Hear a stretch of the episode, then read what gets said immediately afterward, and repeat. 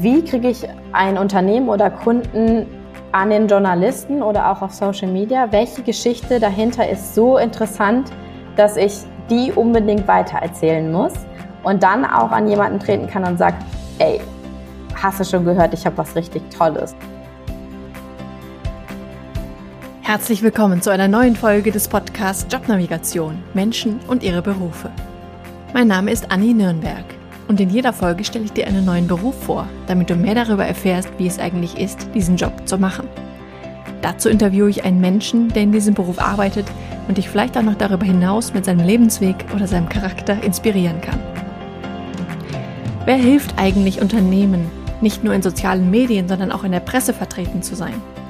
Dazu gibt es Public Relations, kurz PR oder die Pressearbeit.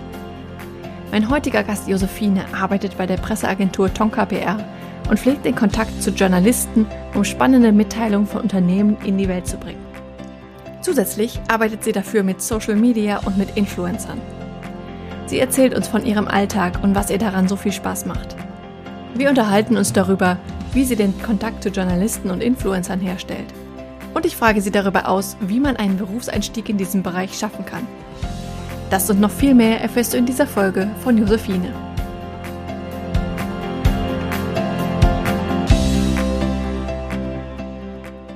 Die liebe Josephine, meinen heutigen Gast, habe ich kennengelernt, weil sie mir eine ihrer Kundinnen vermittelt hat, die ich im Podcast interviewt habe.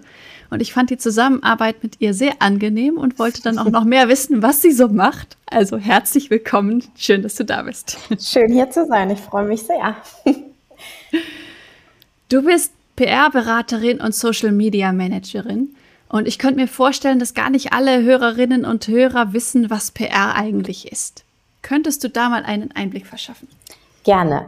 Also genau, PR, Public Relations oder Pressearbeit ist quasi das Ziel, einen Kunden oder ein Produkt in die Öffentlichkeit zu bringen. Also ich möchte am Ende, dass über ganz verschiedene Medien, das können Zeitungen sein, das kann Magazin sein, das man sich am Kiosk noch holt, das kann aber jetzt, weil mit der Digitalisierung alles nur noch online stattfindet, auf den Lieblings-Online-Plattformen der Magazinen ein Artikel sein. Es kann aber auch hier ein Podcast-Interview sein oder doch auf den verschiedenen Kanälen von Social Media, dass wir da einen Kunden platzieren mit tollen Geschichten rund um den Kunden, um neue Produkte, wofür steht der Kunde und dass wir erstmal ein breites Echo für den Kunden oder für das Unternehmen, für das Produkt, was äh, da beworben wird, kreieren durch Geschichten, die wir erzählen, damit äh, das Produkt oder der Kunde Gehör findet bei der Zielgruppe, die er ansprechen möchte. Mhm. Das heißt, ist Pressearbeit dann ein Teil von Marketing oder ist das nochmal was anderes? Gibt es da eine Abgrenzung? Das werden wir ganz oft gefragt und äh, lustigerweise ist das oft auch bei Kunden ähm, immer auch noch im Kopf, dass PR eigentlich Marketing ist, was falsch ist. Ähm, mittlerweile im deutschen Markt verstehen das Kunden mehr. Wir haben auch sehr viele internationale Kunden, wo das sich nochmal mehr überschneidet. Aber eigentlich ist PR was anderes als Marketing oder Werbung. Es gehört natürlich zusammen, aber während Marketing direkt den, das eher so das primäre Ziel hat, direkt auf die Verkaufszahlen einzu, ja, einzuzahlen und direkt da quasi die Verkäufe höher zu machen, ist das nicht das primäre Ziel von PR. Also das primäre Ziel von PR ist erstmal wie gesagt, so ein Medienecho zu bekommen und erstmal eigentlich zu schaffen, dass der Kunde oder die Zielgruppe weiß, hey, es gibt jetzt dieses Unternehmen, hey, es gibt jetzt dieses neue Produkt und äh, was macht dieses Unternehmen eigentlich? Welche, was ist die Vision dahinter? Was ist die Mission dahinter? Was kann dieses Produkt? Was unterscheidet das Produkt von anderen Produkten, die schon auf dem Markt sind? Und da erstmal eigentlich eine Reichweite zu schaffen und einen Bekanntheitsgrad ist das primäre Ziel von PR, was dann natürlich am Ende auch auf Marketing einzahlt. Aber ähm, auch wir müssen Kunden immer wieder erzählen, nur weil wir jetzt eine Pressemitteilung rausgehauen haben und vielleicht da auch paar schöne Clippings bekommen haben in echt Tier 1 Medien. Ähm, Tier 1 und Tier 2 kann ich gleich auch gerne nochmal erklären, was da der Unterschied ist. Genau, heißt das aber nicht, dass sofort dein Online-Shop explodiert und du jetzt äh, dich vor Einkäufen nicht mehr retten kannst. Und da ähm, ist auch immer ganz viel Beratung gefragt. Also das spielt schon zusammen, PR und Marketing, aber PR ist nicht gleich Marketing und hat das Ziel direkt, die Ein Einkaufszahlen, Klickzahlen zu erhöhen, sondern erstmal einen, einen Bekanntheitsgrad oder den Bekanntheitsgrad zu erhöhen. Mhm. Das heißt, da geht es um Zeitungen, Zeitschriften, vielleicht Fernsehbeiträge, Podcasts, sowas sind dann die Medien, die eher zu PR gehören, richtig? Genau, also die Medien, die zu PR gehören, sind, wie du eigentlich schon aufgezählt hast. Früher äh, war es ganz oft auch noch die Printmedien, also wirklich klassisch Zeitungen, wo es auch noch normal war, dass man sich beim Bäcker erstmal seine Brötchen abgeholt hat sonntags und dann noch die Zeitung unter den Arm geklemmt hat oder sich ins Café setzt und äh, erstmal die Tageszeitung liest, was ja jetzt nicht mehr so der Fall ist und viel mehr auf Online-Medien geht, also man eher das Handy zückt und sich die Tagesschau online anhört oder ähm, genau die Süddeutsche aufmacht und da die Online-Artikel liest. Genau, aber das, das sind die, die Medien, die wir so angehen, also Magazine, vor allem mittlerweile online, weil Print nicht mehr so gefragt wird und die Auflagenzahlen auch von den ähm, Medien immer weniger werden. Aber genau, auch Podcast, Broadcast, Radiointerviews, Fernsehinterviews, das passiert natürlich nicht so oft. Das sind dann die großen Erfolge, die man bei der PR erzählt, irgendwie ins Fernsehen zu kommen mit einer hm. coolen Story, die man irgendwie erzählt hat oder Podcast auch, da muss man natürlich immer auch jemanden haben, der gezielt auch was erzählen kann. Also wem von Unternehmen kann ich auch positionieren, der auch gerade Zeit hat, der so ein bisschen was erzählen kann rund um das Unternehmen und das Produkt. Das geht natürlich nicht so oft wie eine Pressemitteilung, die wir schon, ja, ich würde sagen, alle zwei Wochen, je nachdem, welche, welchen, also wie viele Stunden der Kunde bei uns eingekauft hat, verschicken und da uns äh, Geschichten zu ausdenken. Und dann sind das primär auf jeden Fall Zeitungen, Magazine, aber vor allem die ganzen Online-Rubriken der Zeitungen und Magazine, die wir da versuchen anzugehen. Und am besten noch Links vom Kunden einzubauen, also echt mhm. in der Geschichte, die wir uns ausdenken und erzählen. Also es muss auch nicht immer die reine Produkt-PM sein und sagen, hey, da wird jetzt ein neues Produkt gelauncht, schaut euch das mal an, sondern wir versuchen auch immer, um den Kunden herum eine Geschichte zu erzählen. Äh, also wir haben jetzt zum Beispiel einen Kunden aus, mhm. also der kümmert sich um die Rechte der Fluggäste, wenn Flüge verspätet sind, wenn der Flug ausfällt und so weiter. Und da machen wir natürlich diese ganzen Reisethemen, also welcher Flughafen hat die meisten Verspätungen, welcher Flughafen ist äh, dafür am meisten bekannt, dass Koffer verloren, verloren gehen. Also all solche Geschichten, weil das natürlich die Journalisten viel mehr interessiert, als wenn jemand wieder ein neues Produkt auf den Markt bringt. Und so versuchen wir da so ein stetiges Echo zu bekommen. Und wenn dann natürlich eine Online-Publikation kommt mit direkt dem Link auch zum Kunden, ist das natürlich cool, wo dann die Leser auf den Link klicken können und sich über den Kunden nochmal mehr informieren können. Mhm. Genau. Das heißt, um so Pressebeiträge raushauen zu können, sage ich jetzt einfach mal, braucht ihr diesen Kontakt zu Journalisten. Das heißt, ihr müsst irgendwie die, ja, bei denen äh, reinkommen. Wie macht ihr das?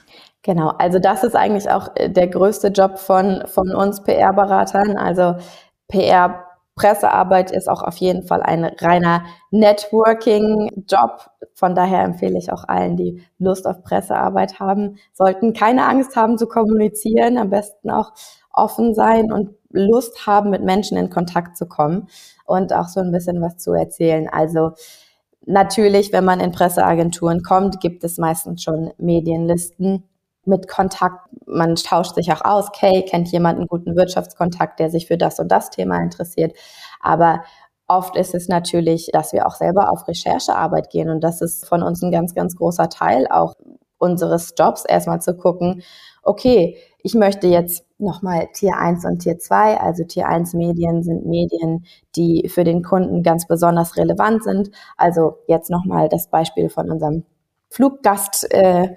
Äh, da geht man natürlich die ganzen Journalisten an, die sich für Verbraucher interessieren, vor allem im Bereich Reise und genau solche Stories aufdecken. Also sind diese Medien Tier 1, also welche Medien schreiben über Reise, Verbraucher und dann gibt es natürlich noch andere Medien Tier 2, die nicht direkt eigentlich die Zielgruppe ansprechen, die für uns auch nicht so relevant sind.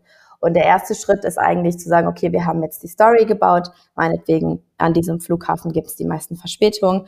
Und dann muss man echt auf die, auf die Suche gehen, zu sagen, okay, unser Ziel ist es, damit ins Handelsblatt zu kommen oder ein Business Insider. Wer von, wer von den Magazinen oder welcher Journalist von den Magazinen interessiert sich genau für diese Themen, die in die Richtung Reise gehen, Verbrauchertipps und solche Geschichten. Und dann muss man gucken, wer hat über ähnliche Geschichten schon mal geschrieben, den Namen rauszufinden. Und äh, wenn man da gar nichts findet, im, ja, im Notfall auch in der Redaktion anzurufen und da mal nachzufragen, ob man da vielleicht den Kontakt kriegen kann, weil man eine spannende Geschichte hat, die man zu erzählen hat und ob man da vielleicht durch da weitergeleitet werden kann. Also da ist Hartnäckigkeit gefragt und da muss man auch manchmal so ein bisschen frech sein.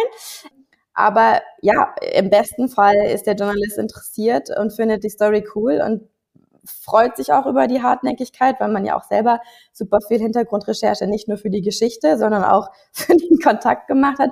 Und dann bleibt natürlich der auch Kontakt. Das heißt, wenn ich danach eine coole Geschichte habe und nochmal an den Journalisten denke, rufe ich ihn an. Mhm. Und das, ja, so baut sich sowas auf und so entstehen dann Medienlisten, wo man, die dann immer länger werden über die Jahre wenn es gut mhm. läuft. Und ja, auch nette Kontakte, wo man immer wieder auch nochmal sich auf einen Kaffee trifft und so ein bisschen sich austauscht. Was steht bei euch gerade auf der Agenda? Mhm. Auf dem, ne, das typische Agenda-Setting gibt's ja auch in den Redaktionen, wo quasi besprochen wird, welche Themen machen wir im Quartal 1, 2 und 3 und 4 und da kann man sich nochmal austauschen, um auch für die Kunden zu sagen, hey, wir wissen, beim Fokus steht jetzt äh, Nachhaltigkeit in Q2 total auf dem Fokus. Können wir da eine Story zu machen, weil auch das ja zu euch passt. Und da mhm. sich auch mit den Journalisten äh, zu connecten und zu gucken, wie wir da die perfekte Story für den Kunden hinbekommen. Mhm. Ist quasi unser Job. Aber da gehört ganz viel Recherche zu und ganz viel Network auch, ja. Ja. Das heißt, ihr entwickelt dann so eine Story. Schreibt ihr die dann auch oder macht das der Journalist? Nee, also äh, wir schreiben eine Pressemitteilung. Wie der Journalist dann die Geschichte nochmal aufnimmt, ist natürlich ihm, und das ist auch die Pressefreiheit, überlassen. Mhm.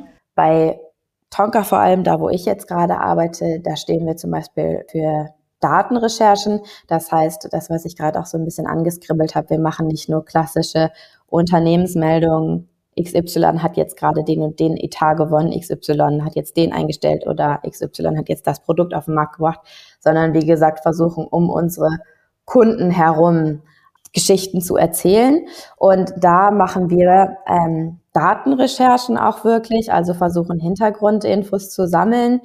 Wir haben jetzt zum Beispiel auch eine Zugrecherche für einen Kunden gemacht, wo wir gesagt haben, hey, wenn du eigentlich die Preise im Ausland dir anguckst, äh, und da deine Züge buchst, sind die manchmal sogar günstiger, als wenn du sie hier in der Deutschen Bahn buchst. Mhm.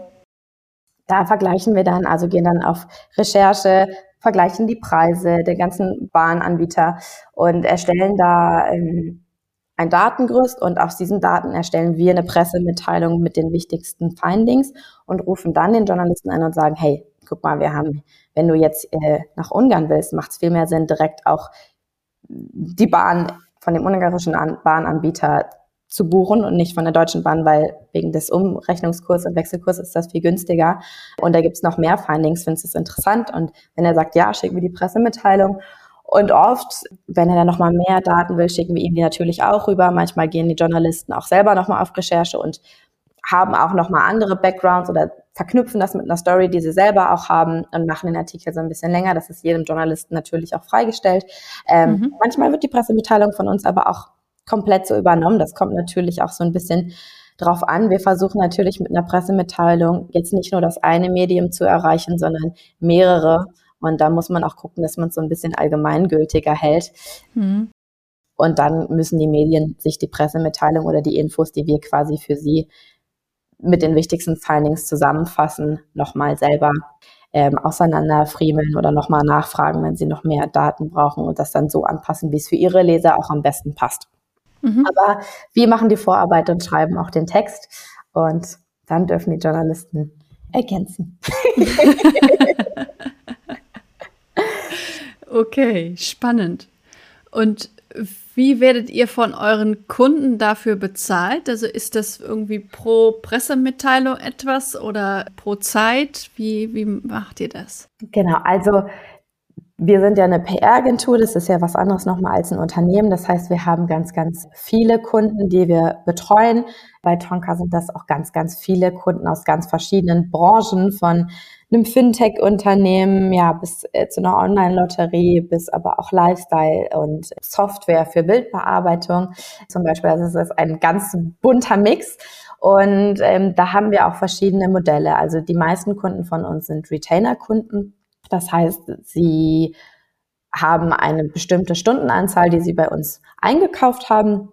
Und in dieser Stundenanzahl wird dann im Erstgespräch oder im Kickoff besprochen, was der Kunde genau braucht. Also es ist eine reine PR-Strategie, es ist auch Social Media, was für mich immer ganz wichtig ist, weil mein Anspruch ist auch zu sagen, PR und Social Media greifen ineinander. Und dann wird daraus so ein bisschen auf das Bedürfnis des Kunden und natürlich auch was für ein Budget er gerade hat, können wir sagen, so und so viele Stunden können wir dir anbieten und in den Stunden können wir das und das schaffen. Und genau, dann wird der Vertrag quasi fertig gemacht. Wir haben aber auch äh, reine Performance-Kunden. Das heißt, da ist der Druck auch nochmal sehr hoch, dass wir pro Clipping, also pro ja, pro Ausgabe, die wir quasi erreichen, pro erzählte Story, die im Magazin erscheint, bezahlt werden. Und am besten auch nochmal mit Backlink, also echt zum Link zum Kunden. Das wird dann bezahlt und dann muss man da natürlich im Monat auf jeden Fall ganz, ganz, äh, viele Clippings erreichen. Also das ist immer so ein bisschen anders, auch nach Bedürfnis des Kunden. Also bei reinen Performance-Kunden sind das auch reine PR-Kunden, wo es dann wirklich auch nur um die reinen Clippings geht. Aber das ist natürlich nochmal was anderes als Retainer-Kunden, wo wir wirklich auch eine Kommunikationsstrategie richtig auch nochmal fahren, die dann auch über Social Media geht oder über die Positionierung von bestimmten Leuten, Employer Branding, also das, was wir bei dir zum Beispiel gemacht haben, dass wir ähm, jemanden eingeladen haben in deinen Podcast und ganz spannende Sachen erzählt haben. Das äh, ist natürlich bei Performance-Kunden einfach in der Zeit nicht drin, weil es sich dann auch für uns nicht lohnt. Also, blöd gesprochen, aber ja. Ja. ja. ja, okay. Und ihr seid ja jetzt ein, ein, ganzes Team, was sich drum kümmert. Teilt sich das dann so auf, dass jeder so einen bestimmten Branchebereich wie auch immer hat? Oder ist das bunt gemischt? Wie, wie teilt sich das als Team auf? Also, das ist natürlich in jeder PR-Agentur so ein bisschen anders. Man kann das natürlich machen, dass jeder sich so ein bisschen nach Branche aufstellt. Bei uns ist es, ähm, wir sind gerade drei Teams. Ähm, und da haben wir jeder so ein bisschen Expertise. Nach Kunden geht das gar nicht, also nach Themen, Branchen, sondern eher bei uns haben wir das Datenteam, die quasi diese ganzen Daten, genau Recherchen machen, die ich, von denen ich eben erzählt habe. Dann haben wir auch noch mal New Acquisition-Bereich, also der komplett für die Neukundengewinnung zuständig ist. Ich bin äh, für den Bereich auch Social Media und Influencer Marketing vor allem zuständig, um das hier so ein bisschen aufzubauen, weil wir natürlich merken, dass die Kunden merken, dass immer mehr digitalisiert wird, dass man Zielgruppen, vor allem die Jüngeren, auch nicht mehr nur in Magazinen äh, erreicht, sondern auf ganz anderen Plattformen, dass sich da auch vor allem die Infos geholt werden. Und ähm, genau, das ist bei uns so aufgeteilt, aber bei, in allen Teams haben wir einen ganz bunten Strauß an Themen, weil wir eigentlich äh, so viele Themen haben, dass wir es gar nicht so richtig aufteilen können. Das heißt, jeder macht so ein bisschen jeder das, was er kann. Natürlich versuchen wir, die Teams schon so aufzuteilen nach A, wer hat Lust auf den und den Kunden, wer hat Lust auf das und das Thema, möchtest du doch mehr Lifestyle machen, hast du vielleicht auch schon mal Bildbearbeitung gemacht und bist als Hobby schießt du gerne Fotos, dann ist natürlich cool. Zu mir kommen natürlich auch die Leute, die Lust haben, auch auf Social Media und Influencer Management. Da muss man auch Lust haben drauf, weil ganz viele sagen, zum Beispiel Influencer Management finde ich gar nicht spannend und vielleicht auch ein bisschen anstrengend und ich möchte doch mehr in der PR-Branche bleiben. Aber in meinem Team wird beides gemacht. Wobei ich zum Beispiel auch die Leute verstehen kann, die sagen, boah, Excel und Zahlen muss ich jetzt nicht immer haben. Ähm, und dann äh, wird es wahrscheinlich nicht das Datenteam. Also ähm, genau, das versuchen wir schon so ein bisschen aufzuteilen, auch äh, nach ja. Kunden, weil natürlich macht es Sinn, jetzt keinen auf einen Kunden zu setzen, bei zum Beispiel Finance Tech, wo man sich schon noch so ein bisschen mit Zahlen auseinandersetzen muss. Und da man gar keine Lust drauf hat, dann hat der Berater ja auch nicht so wirklich Spaß und da leidet auch die Arbeit dran. Also das, wir sind schon in einem kreativen Job und da muss man schon auch ein bisschen Lust haben und man merkt das, also man kennt das ja auch selber, wenn man selber keine Lust hat auf ein Thema, wird das alles nicht so cool. Mhm. Aber es macht Spaß, weil jeder bringt irgendwie was anderes mit. In der Branche ist es auch nicht so, dass man jetzt immer direkt den geraden Weg geht und PR studiert, sondern PR-Berater kommen aus ganz, ganz verschiedenen geisteswissenschaftlichen Richtungen. Und jeder bringt irgendwie auch anderes Wissen mit und andere Expertise, was immer cool ist, weil man total kreativ ist und jeder nochmal andere Ideen mitbringt und man sich gegenseitig inspirieren kann. Und ja, auch bei bestimmte Kunden, die jetzt erst nur in eine Richtung gedacht hat, also wie gesagt, unser Finance-Tech-Kunde war immer sehr wirtschaftlich und ist jetzt auch so ein bisschen lifestyleiger geworden, weil er auch selber Bock drauf hatte. Und dann haben mhm. wir da auch jemanden drauf gezogen, der auch sagt, hey, was können wir in dem Bereich ein bisschen lifestyleiger machen? Und das funktioniert total gut, weil man dann merkt, ja, manchmal in eine andere Richtung denken hilft total. Ja. Und das ist halt cool, wenn man ein so großes Team hat mit ganz verschiedenen Persönlichkeiten und Menschen. Ja, definitiv. Du hast jetzt einige Dinge angesprochen, auf die ich noch zurückkommen möchte. Also Influencer zum Beispiel, wie man überhaupt in die PR kommt. Ich würde jetzt mal mit Social Media weitermachen. Macht Du hast ja erzählt vorher, dass im Prinzip du dieses Thema bei euch reingebracht hast. Wie kam es denn dazu, dass du gesagt hast, Social Media ist wichtig, das sollten wir auch machen? Ähm, genau, also es hat natürlich auch so ein bisschen mit meinem Werdegang zu tun. Ich habe ähm, neben dem Studium auch immer in einem kleinen Pressebüro gearbeitet und da fing es eigentlich an, dass die kleinen Startups auch schon immer mal nachgefragt haben, hey, können wir nicht Social Media mitmachen, weil wie gesagt, man immer mehr gemerkt hat durch die Digitalisierung und Daten und Fakten und Infos auch nicht nur noch in äh, den Magazinen oder im Fernsehen weitergereitet werden, sondern halt auch ganz oft über Instagram, TikTok. Auch jetzt durch diesen ganz schlimmen Krieg in der Ukraine ist ja ganz viel Info, leider auch Falschinfo über mhm. TikTok und Instagram gestreut worden. Und es gibt Studien, die besagen, dass auch die Gen Z, wie man sie gerne nennt, sich natürlich auch die Infos und auch Kaufempfehlungen nur noch eigentlich über Social Media, Influencer, aber auch Branded Content, also Werbung, die man über Social Media schaltet, holt. Und wenn man mhm. da am Ball bleiben möchte, also mit Blick in die Zukunft, die Gen Z wird auch älter und sie wird dann nicht nur, weil sie älter wird, auf andere Medien umsteigen, sondern da bleiben, was sie kennt. Das heißt, auch die Unternehmen müssen umdenken und äh, gucken, wie können wir uns als Unternehmen und auch unser Produkt auf diesen Kanälen irgendwie präsentieren. Und dann wird das immer mehr angefragt. Und das haben wir auch bei Tonka gemerkt, dass immer mehr Unternehmen gefragt haben, hey, können wir das nicht mitdenken? Und ähm, durch meinen Werdegang und weil ich dann auch in meinem Volontariat sehr viel Social Media gemacht habe, Event Management und auch da Events äh, Social Media mäßig begleitet habe, habe ich gesagt, ja, ich mache das gerne und habe das aufgebaut. Und jetzt haben wir ja, haben wir einige Kunden, die quasi beides machen, also PR und Social Media. Und das ist ganz spannend, wie das beides zusammen funktioniert, wie wir auch eine Geschichte, die wir für PR nutzen, auch auf den Social Media Kanälen bespielen können. Und ähm, hm. so bin ich da quasi zu gekommen. Ich bin da so reingerutscht, aber auch selber, weil äh, man muss ja auch sagen, auch ich nutze Instagram, um mich zu informieren, um mich zu inspirieren. Also native born, dass man da immer noch selber ja auch merkt, dass das äh, der Trend dahin geht und man die Info sich da auch irgendwie holt und zieht. Und äh, deswegen finde ich das ganz wichtig, auch Unternehmen oder Kunden von uns immer noch mal zu sagen, hey, denkt Social Media mit, vor allem für die Zielgruppe, die ihr irgendwann auch erreichen wollt. Vielleicht ist das auch gar nicht eure erste Zielgruppe, aber diese Zielgruppe wird älter und irgendwann wird mhm. es auch eure Zielgruppe sein. Also fangt jetzt schon mal an. ja. Ja.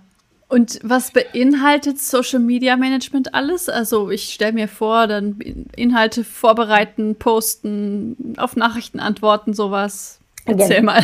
Genau, also ähm, es kommt natürlich so ein bisschen auf die Kanäle an. Ich habe mit Facebook angefangen. Facebook ist immer auch noch ganz schön für Livestreams, aber unsere Hauptkanäle sind gerade LinkedIn und Instagram. TikTok wird auch immer mehr. Pinterest kann sich auch anbieten für ganz bestimmte Themen, aber genau, wir haben unseren Fokus meistens auf Instagram und LinkedIn. Mm, und da machen wir quasi alles von der Beratung, genau wie du es gesagt hast, also wie oft muss ich posten, um eigentlich die Zielgruppe zu erreichen? Wie müssen solche Postings aussehen? Welche Formate sind für welchen Kanal gut? Für LinkedIn lohnt sich oder ist ein Reel, das in hochkant gedreht wird, nicht so förderlich wie für Instagram, was nur noch im Video Material funktioniert. Und da beraten wir den Kunden erstmal, also was brauchen wir von euch? Und genau dann erstellen wir Contentpläne und Redaktionspläne, in die wir quasi eintragen, welche Postings für wann geplant sind. Das heißt, wir denken uns Formate aus, welche Formate kann man wöchentlich spielen, die für den Kunden funktionieren, sprechen uns mit dem Designteam ab, was uns Templates baut, wo wir quasi diese Formatideen entwickeln, Templates haben und dann jede Woche dann wenn es eine Trendumfrage ist, eine neue Trendumfrage da rein mit einem anderen Thema in das Template basteln können, aber dass der Feed auch schön einheitlich aussieht. Genau, mhm. dann schreiben wir quasi in den Redaktionsplan, welches Format an welchem Tag gepostet werden sollen, schreiben die Captions oder Copies, also die Bildunterschriften, die unter den Post kommen, in den Plan und posten dann auch, übernehmen das Community Management, was ganz, ganz wichtig ist. Also nicht nur das Posten, sondern auch mich dann auch als Unternehmen zu platzieren, auf Kommentare von Kunden zu antworten, auf Fragen von Kunden zu antworten. Manchmal erstellen wir auch FAQs, das heißt wirklich, wenn von der Community häufig gefragte Fragen mhm. kommen oder häufig gestellte Fragen kommen, dass wir da auch immer nicht immer jedes Mal fragen, es kam jetzt wieder ein Kommentar, was sollen wir darauf antworten, sondern selber quasi so ein Faktensheet haben, wo wir uns bedienen können, dass wir da auch schnell reagieren können, weil ja das ist ganz wichtig. Community Management, je nachdem, was man postet, auch da muss man echt aufpassen, dass mit sensiblen Themen gut umgegangen wird, weil sonst kann man echt schnell Shitstorm haben und dann ist Community Management richtig anstrengend, weil es geht dann Schlag auf Schlag und du hast keine Zeit mehr und das ist echt wichtig, da sich auch bereit zu machen. Aber genau, also wir machen echt von der Strategie, je nachdem, welcher Kanal gefragt ist, welche Zielgruppe gerade ist, bis zum Redaktionsplan, bis zum Posting, alles natürlich dann auch noch ein Reporting. Also hm. welche Formate funktionieren gut? Wie ist die Reichweite? Wie sind die Impressions? Also die Reichweite ist, wie viele Leute haben sich den Post angeguckt? Impressions, wie oft mal wurde draufgeklickt? Das heißt, eine Person kann ja auch zweimal sich den Post angucken. Ja. Und da erstellen wir Reportings und auch darauf können wir dann gucken, welcher Post funktioniert, welches Format müssen wir nochmal überdenken, was funktioniert nicht und können dann nochmal auch die Strategie anpassen. Und ähm, mhm. all das ist äh, Social Media Management.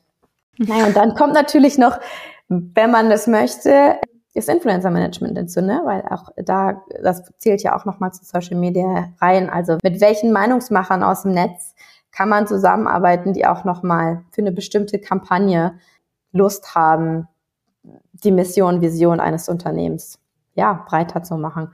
Und dann mhm. gehen wir auf die Suche nach passenden Influencern, für bestimmte Kampagnen. Influencer Management kann man natürlich nicht immer machen, weil man Influencer ja auch bezahlen muss. Und äh, je nachdem, wie groß sie sind und welche Followerschaft die haben, das natürlich immer teurer wird.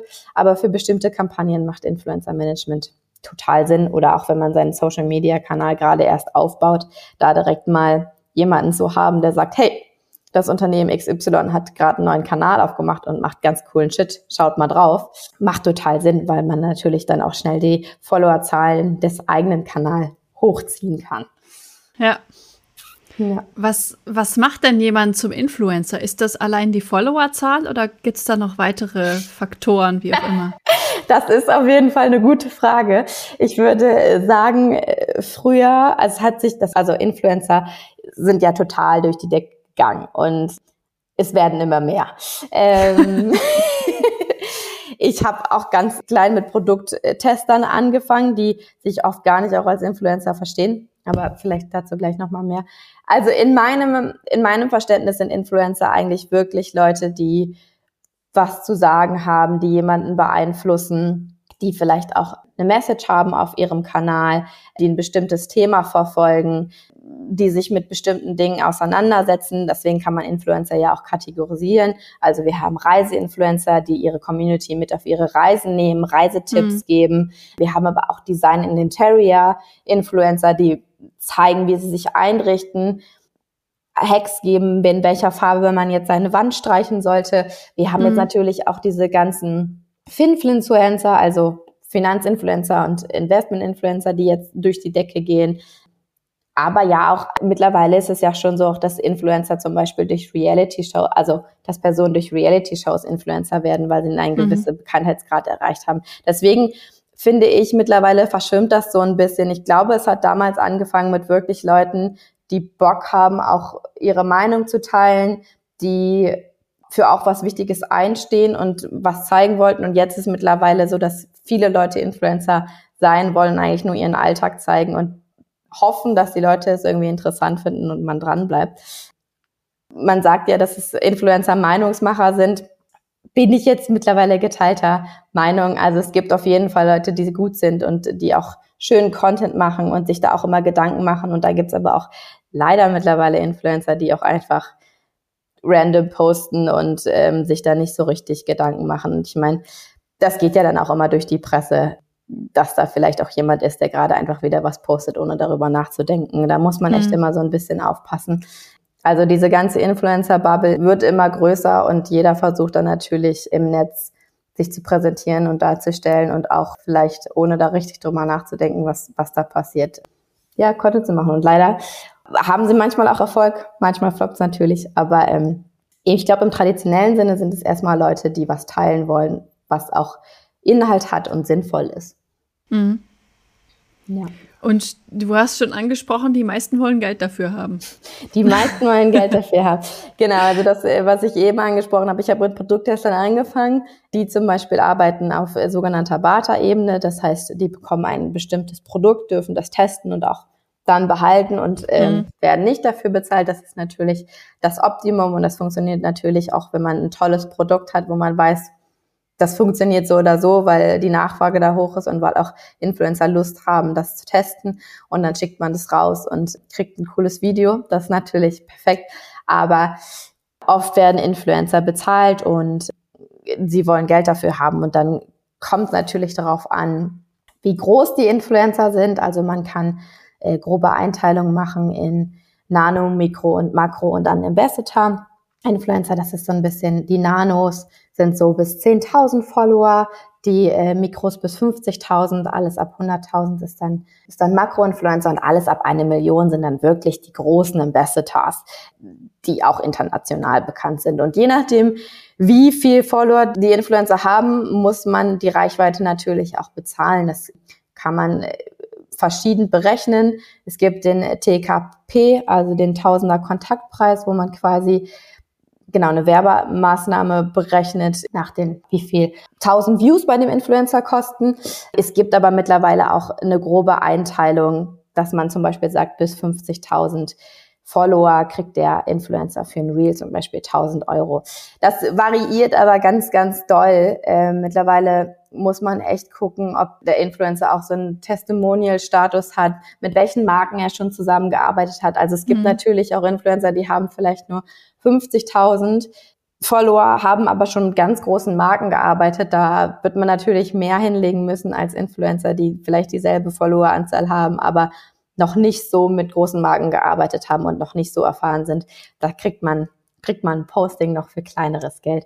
Also mhm. auch da, das variiert ganz extrem mittlerweile. Also am besten ist, sich da die Influencer anzufragen. Man hat eine grobe, man eine grobe Einschätzung. Man weiß ja auch selber, wie viel mit Budget man für jetzt die Kampagne hat und ja. sich dann auch die Media Kits zuschicken zu lassen, wo man quasi die ersten Insight kriegt. Also wie viel Engagement, Likes, Kommentare kann ich erwarten ungefähr, äh, wie viele Wiedergaben auf einem Reel und was wird mich das ungefähr kosten. Deswegen mhm. würde ich auch immer empfehlen, einem Kunden vorher eine Influencer-Liste zu schicken mit Vorschlägen und dann ähm, ein paar anzufragen und dann zu gucken, Preis-Leistung, was lohnt sich und ein bisschen zu kalkulieren. Okay. Hört sich auch nicht so ganz einfach an.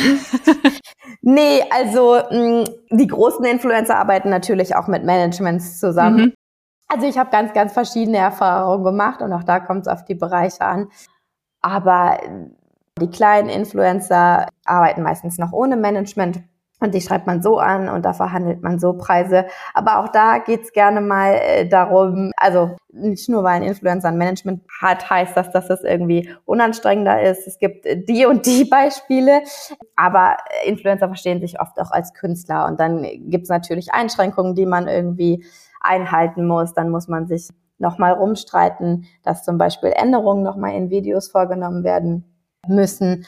Dann hat der Influencer aber vielleicht auch schon eine neue Kampagne und wenig Zeit. Also manchmal ist es ein, ein schwerer Weg, bis man das Video bekommt, was man bekommt. Es gibt aber auch ganz andere Beispiele. Also äh, es gibt auch Influencer, die sagen, nee, klar, mache ich und liefern dann sofort ein Top-Video und es ist super einfach. Also man arbeitet halt mit Menschen und jeder Mensch ist anders und das merkt man schon auch immer, wenn Influencer auch ihre eigene Vorstellung haben, das manchmal zueinander zu kommen oder ja, auch die Managements dahinter stehen und dann auch sagen, nee, wir haben jetzt wenig Zeit und jetzt muss man weiter und dann muss man da mit dem Management nochmal rumdiskutieren und das sind schwer zu erreichen oder Deadlines werden nicht eingehalten. Das ähm, ja, ist manchmal schwierig. Und wie gesagt, muss nicht immer nur Management sein, kann auch der Influencer selber sein, der äh, sehr, sehr an seinem Video hängt, zum Beispiel, dass er das erstes Mal produziert hat. Und das doof findet, dass dann da vielleicht Änderungen rein müssen, die vom Kunden gewünscht sind. Aber ja, man arbeitet mit Menschen zusammen und da muss man auch da hartnäckig bleiben, dass man am Ende das Ergebnis bekommt, was man haben möchte.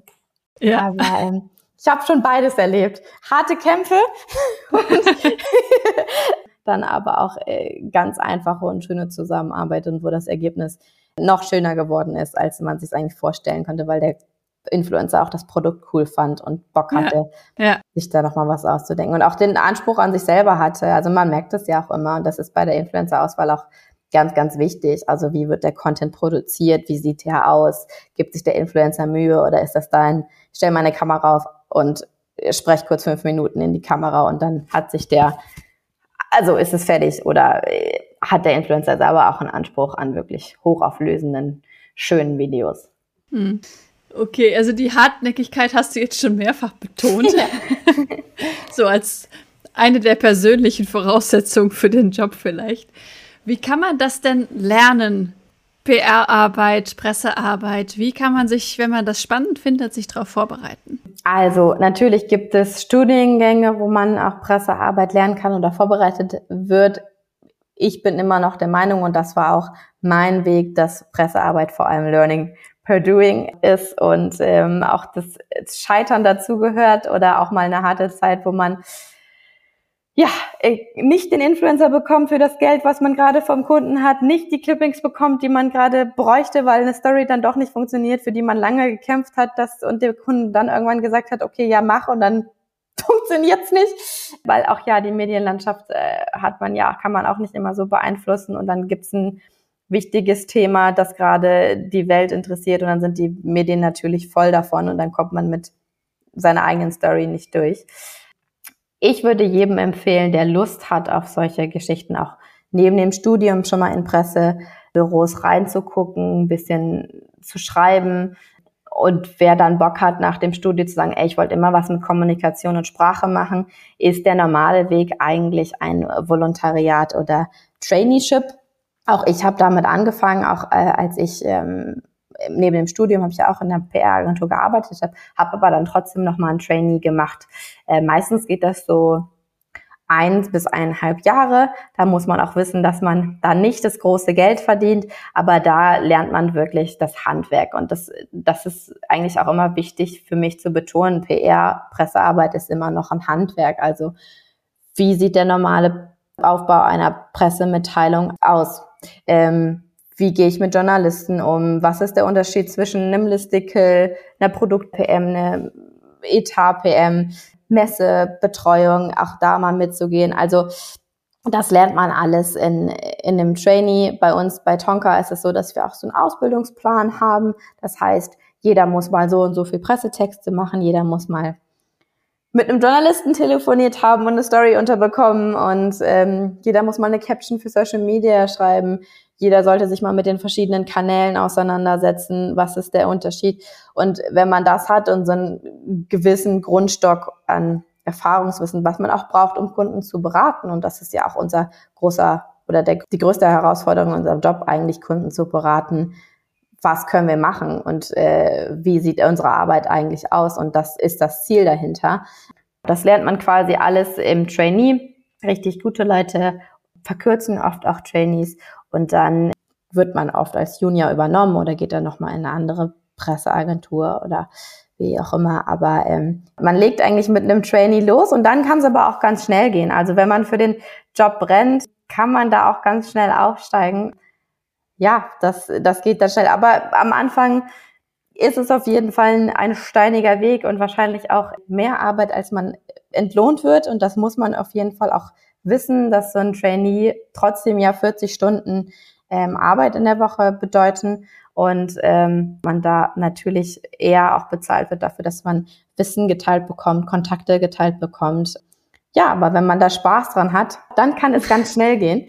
Wie bei mir. Also ich habe ja auch mit einem Trainee angefangen, acht Monate und jetzt bin ich nach zwei Jahren, zweieinhalb jetzt, Unit Lead von acht, acht mhm. tollen Teammitgliedern.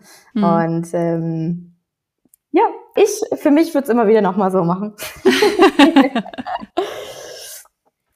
Wie hast du denn für dich entdeckt, dass das so dein Bereich ist, wo du auch studieren möchtest? Wie kam es dazu? Uh, das ähm, also bei mir ist es schon so, der Apfel fällt nicht weit vom Stamm. Meine Mama ist, äh, hat eine eigene Presseagentur, das heißt, ich bin da immer so mit aufgewachsen. Aber ehrlich gesagt hat mir Sprache auch immer viel Spaß gemacht. Also ich habe in der Schule schon gemerkt, äh, dass mir Deutsch und Schreiben super viel Spaß macht und habe immer gesagt, ich will was mit Kommunikation machen. Genau, und habe ja dann auch im Studium direkt angefangen, nebenher zu arbeiten in einer PR-Agentur. War auch kurz in der Marketingabteilung, das fand ich dann mit Zahlen und Jahreskalkulation nicht so spannend.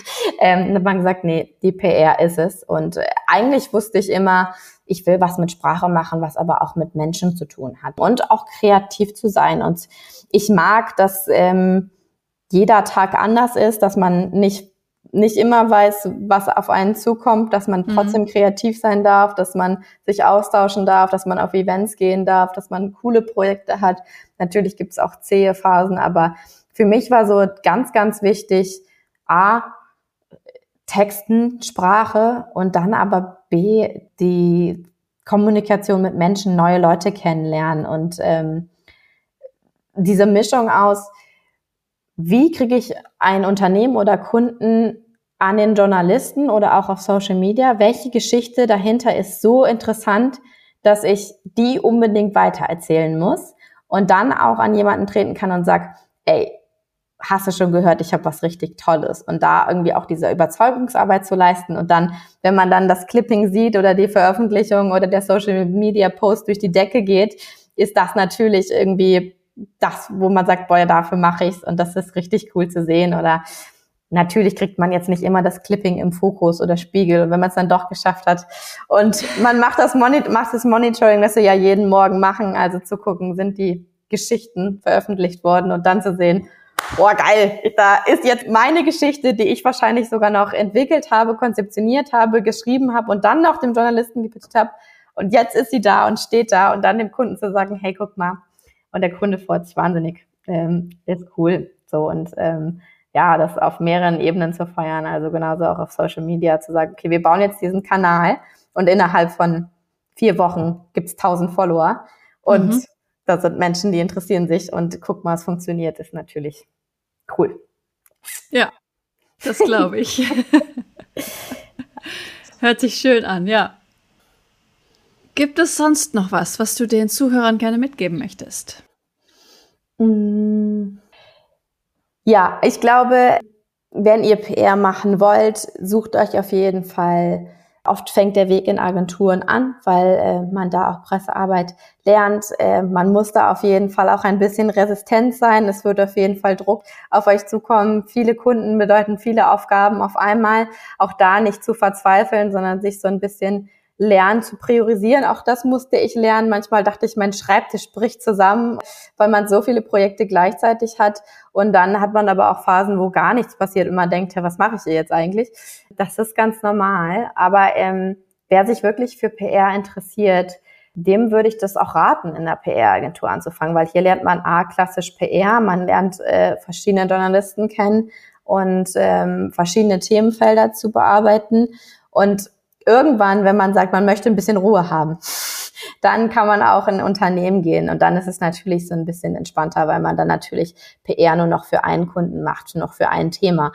Was man aber wissen muss, ist natürlich dann nicht mehr ganz so abwechslungsreich ist wie in einer PR-Agentur, wo du ganz verschiedene Kunden und ganz verschiedene Themen haben. Und deswegen hm. würde ich allen Leuten, die wirklich auch Bock haben auf Pressearbeit und auch auf Social Media und Events, erstmal raten, auch wenn es manchmal ein steiniger Weg ist, äh, in der Agentur anzufangen, weil da lernt man wirklich das Handwerk. Also man lernt auf jeden Fall mit Stress umzugehen, man lernt auch, man lernt äh, Kundenkommunikation, schöne wie schwierige. Und ich glaube, dann kann man auch, wenn man irgendwann sagt, boah, ich habe da jetzt zwei Jahre gemacht und das war super anstrengend, aber ich habe auch super viel mitgenommen, weil die, die, die Lernkurve geht in Agenturen steil bergauf. kann man irgendwann sagen, ey, jetzt gehe ich mal in ein Unternehmen und mache das da und kann sich aber auch auf sich verlassen. Also das ist, glaube ich, so, wenn man das gemacht hat, hat man so eine gewisse Expertise und Erfahrung, wo man sagt, okay, habe ich schon mal alles gemacht, kriege ich auf jeden Fall hin. Ähm, mhm. Ich glaube, das ist so mein, mein Tipp für alle, die sich dafür interessieren. Super, vielen lieben Dank. Danke auch für den Rest des ganzen Interviews. Sehr spannend, sehr cool. Gerne. Schön, dass du äh, mich hier hast und äh, dich ja. sehr interessiert hast. Ich habe mich sehr gefreut. Ja, danke schön. Ja, äh, danke. Du bist ja quasi auch äh, in unsere Pressearbeit mit eingebunden worden. Wer weiß, Anni, wir sehen uns bestimmt auch noch mal wieder für äh, noch einen anderen Kunden. Ja, du wirst würde mich, mich freuen. Nicht, du wirst mich jetzt nicht mehr los, haben wir gesagt. Einmal der Kontakt. Okay, irgendwann muss ich auch anfangen, Geld dafür zu nehmen. Vielleicht solltest du dir überlegen. ähm, ja. ja. Das war eine weitere Folge des Podcasts Jobnavigation Menschen und ihre Berufe mit Anni Nürnberg. Wenn ich dich mit diesem Interview inspirieren konnte, freut mich das tierisch, denn dafür mache ich diese Arbeit. Hör dir auch gerne noch andere Podcast-Folgen an, um die Unterschiede zwischen möglichen Berufen klarer zu verstehen und dich von verschiedenen Menschen inspirieren zu lassen. In den Show Notes verlinke ich dir ähnliche Folgen. Wenn dir das Interview gefallen hat, habe ich eine kleine Bitte an dich. Bitte geh in deiner Podcast-App auf die Übersichtsseite dieses Podcasts und gib ihm eine Bewertung. Am besten mit 5 Sternen. Das kannst du jetzt machen, während du den Rest der Folge hörst. Damit hilfst du mit, dass noch mehr Menschen von dem Podcast profitieren können. Vielen lieben Dank. Vielleicht bist du ja auf der Suche nach einem Beruf, in dem du so richtig glücklich bist, wie meine Gäste in diesem Podcast. Wenn du dir Unterstützung wünschst bei der Frage, welcher das für dich sein könnte und wo du so richtig aufgehst, helfe ich dir gerne, Klarheit zu finden. Du hast dabei die Wahl. Du kannst dir selbst in einem strukturierten Online-Kurs selbst erarbeiten, welcher Beruf dich maximal erfüllt. Oder du wirst von mir im Coaching an die Hand genommen und wir gehen den Weg gemeinsam. Wie ich bei beiden Varianten vorgehe, kannst du dir in Folge 100 anhören. Mehr Informationen zu meinen Angeboten findest du auf der Webseite. Sie ist in den Show Notes verlinkt. Wenn du mehr zu mir als Person erfahren möchtest, empfehle ich dir, die Folgen 10 und 20 anzuhören. Dort erzähle ich von meinem eigenen Weg, der mich zu meinem Traumjob nämlich dem Berufscoaching, geführt hat. Es ist so schön, einen Beruf zu haben, wo du wirklich gerne hingehst, in dem du mit Leichtigkeit erfolgreich bist, wo du deine Stärken und Talente einsetzen kannst, der dich einfach auf allen Ebenen erfüllt und glücklich macht. Ich wünsche dir von Herzen, dass du dieses Gefühl erlebst, und zwar möglichst jeden Arbeitstag. Deine Anni von Jobnavigation.